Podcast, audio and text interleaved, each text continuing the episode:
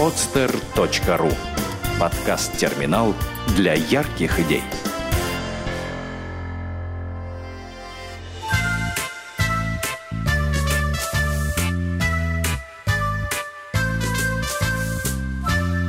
Городская сказка. Автор Алевтина Немерова. Стояло лето. На улице было солнечно, тепло, летел пух с тополей. По тротуарам в разные стороны шли нарядно одетые люди. А Кате было скучно. Все ее подружки разъехались кто в гости к бабушке, кто с родителями в отпуск, а Катя в каникулы вынуждена сидеть дома и читать книжки. Сегодня она дочитала последнюю книгу, взятую в библиотеке, и решила сходить взять новые книги, а заодно прогуляться немного по улице, благо погода стояла замечательная. Она вышла на Преображенскую площадь, села на лавочку недалеко от фонтана и стала смотреть, как водяные струи блестят на солнце. И вдруг ей показалось, что в их радужном сиянии появился силуэт маленькой девочки с крылышками. Катя сразу поняла, что это самая настоящая фея. Она не испугалась и не удивилась, а обрадовалась, что и ей удалось хоть издали увидеть сказочную фею. «Здравствуй, Катя», — сказала фея, и голосок ее звучал, как тихий звон колокольчиков. Никто из людей, проходящих мимо, не смог бы его услышать. «Здравствуйте», — немного растерянно ответила Катя. «А откуда вы знаете мое имя?»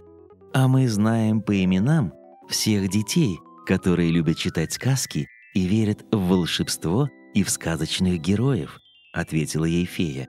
«И мы, волшебники из сказок, знаем, что ты думаешь, что в вашем городе нет ничего сказочного. Это неправда. Сказка живет повсюду, но люди ее не замечают. Только дети с добрым сердцем своими чистыми глазами могут видеть необычное и волшебное в обыкновенных вещах, что встречаются нам каждый день. Вот я и прилетела к тебе, чтобы рассказать несколько сказок о твоем городе.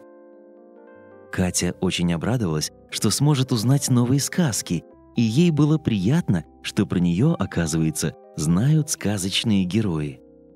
«А как вас зовут?» — спросила она у феи. «Меня зовут Клио. Так в древности звали музу истории», — ответила фея.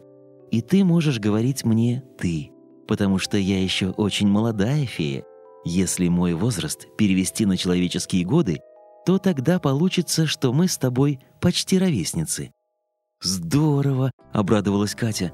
«Может быть, мы с тобой станем подругами?» «А что, я с удовольствием стану с тобой дружить», — весело откликнулась Клио. «Пойдем, погуляем по городу, я покажу тебе, где живут сказки». Катя с радостью согласилась погулять, решив про себя, что книги в библиотеку она сможет и завтра отнести. С восторгом разглядывая сказочную фею Клио, Катя и не заметила, что у другого ее плеча вьются две маленькие мушки – Услышав, что Клео зовет девочку на прогулку по городу, чтобы увидеть городские сказки, мушки начали жужжать ей в ухо. «Не слушай ты ее, не ходи ты никуда!» «А вы кто такие?» — обернулась к ним Катя. «Вы тоже волшебные?» «Конечно! А как же же!» Радуясь, что девочка обратила на них внимание, зажужжали мушки. «Мы очень волшебные и еще более сказочные, чем эта фея!» «Да», — удивилась Катя. «А что вы можете?» «Ой, мы все можем, можем все, что ты захочешь!» Наперебой зажужжали мушки. «Вот, например, хочешь мороженого? Пожалуйста!» И тут в руке у девочки оказался вафельный стаканчик с шоколадным мороженым, которое Катя очень любила. «Ой, как здорово!» – обрадовалась она подарку и начала облизывать подтаявшее на солнце мороженое. «А еще мы можем сделать тебе хорошее настроение!» Не переставали жужжать мушки. «Ты только представь себе, как хорошо сидеть на лавочке, любоваться цветами, кушать мороженое и ни о чем и ни о ком не беспокоиться!» Но тут вмешалась фея Клио. которая порхала рядом и все пыталась что-то сказать Кате, но мушки ее не подпускали к девочке. «Не слушай их, Катя. Знаешь, как их зовут? Мушки-пофигушки.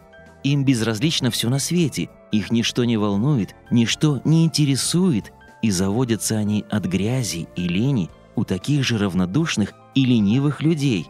«Неправда, неправда это, наглая ложь!» Засуетились мушки, отгоняя фею. «Это очень хорошие люди, они ни о чем не заботятся, но у них всегда прекрасное настроение, это же самое главное!» У спокойных, равнодушных людей и здоровье крепче, и болеют они реже, и всем довольны. Не зря же говорят, что все болезни от нервов. Подумай, Катя, не отставала от девочки фея. Неужели ты хочешь стать скучной, ко всему равнодушной, ничем не интересующейся девочкой? «Зато здоровый!» — влезла одна из мушек. «Неужели ты не хочешь любоваться красотой жизни вокруг?» — продолжала фея, одновременно стараясь отогнать мушек от девочки. «Не жалеть малых и беззащитных, не интересоваться историей своей земли, своего города и равнодушно проходить мимо сказок, что окружают нас со всех сторон. Услышав ее последние слова, Катя вскочила со скамейки. «Нет уж, мимо сказок я не хочу проходить», — воскликнула она. «Не хочу вас слушать», — отмахнулась она от мушек. «И мороженое ваше мне не надо». Она хотела выбросить вафельный стаканчик с мороженым в урну, но он растаял в воздухе, не долетев до нее. А Катя, не обращая ни на что внимания, обратилась к фее. «Я с тобой. Веди меня к сказке. Где она живет?» «Вот пойдешь и увидишь», — немного загадочно сказала фея. «Я расскажу тебе сказку про белого лебедя». И пока они шли по улицам города, фея начала негромко рассказывать. Давно это было, более ста лет назад. Среди глухой тайги где жили непуганные звери и в темных глухих местах прятались сказки и волшебные жители, появились люди. И на берегу реки стали они строить завод. Сначала они срубили много деревьев, и зверям и сказкам пришлось уйти подальше в лес. Бревна люди сплавляли по реке или строили из них дома. Привозили камни из каменоломни, обжигали кирпичи из глины и все выше и выше поднимались корпуса нового завода. Потом выросли высокие трубы, и завод заработал. Зашумел, загорхотал, задымил, так что зверям и сказкам приходилось уходить все дальше и дальше в лес. А люди стали целыми днями работать на заводе, а вечером уставшие возвращались в свои грязные, наскоро построенные домишки и бараки. Небо почти постоянно было затянуто серым дымом, который клубами вылетал из труб завода.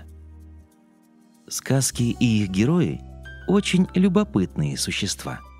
Стараясь остаться незамеченными, подбирались они поближе к людям, наблюдали за тем, что они делают, как живут, и жалко им становилось этих бедных людей.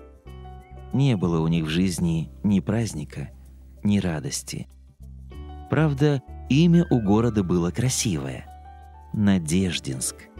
Значит, люди еще надеялись на что-то хорошее. И обратились сказки к одному доброму волшебнику, чтобы сотворил он чудо для людей, послал им какую-нибудь радость. Немного подумав, добрый волшебник послал в этот город белого лебедя. Покружился белый лебедь над серым задымленным городом, осмотрел его с высоты птичьего полета – и сел на самом видном и высоком месте. Сложил он свои крылья, вытянул шею вверх и превратился в красивый белоснежный храм. На его высокой колокольне было шесть колоколов, а купола венчали одиннадцать золотых крестов. Люди назвали его Спасо-Преображенским храмом – и действительно, эту церковь иначе как дивом дивным назвать было нельзя. Но недолго простояла эта красота в городе. Настали грозные времена. Победила власть рабочих и крестьян, как они называли себя. Кресты с куполов сбили, а вместо них установили красные флаги. А еще через несколько лет совсем рядом с Белым храмом построили люди новый дворец культуры металлургов, где они хотели проводить свои собрания и праздники. Посмотрели люди на эти два здания и подумали, что их дворец лучше, красивее, и решили они тогда взорвать белого лебедя. В светлую белую летнюю ночь собралось вокруг много народа. Всем было интересно посмотреть, как громыхнет взрыв и разлетятся камни во все стороны. Но раздалось несколько приглушенных хлопков, а церковь осталась стоять на месте. Но потом здание мелко задрожало, заколебалось и в полной тишине стало оседать вниз, как бы растворяясь в воздухе. Это белый лебедь расправил свои крылья и улетел обратно в свой сказочный мир. А людям остались только темная гора камней да столб пыли. Вместе с белым лебедем улетела и надежда. А город стал называться Кабаковск, а потом в честь героя-летчика по его фамилии Серов. А может быть, его так назвали из-за больших серых домов и скучной серой жизни. Тут Катя с феей подошли к какой-то куче огромных каменных глыб, которая пряталась среди гаражей во дворах домов. «Вот и все, что осталось от белого лебедя», — сказала Клио, показывая девочке на эти развалины. В глазах у Кати стояли слезы. «А он когда-нибудь опять прилетит к нам?» — спросила она фею дрожащим голосом. «Не знаю», — ответила ей фея. «Это зависит от вас, людей, от всех жителей вашего города».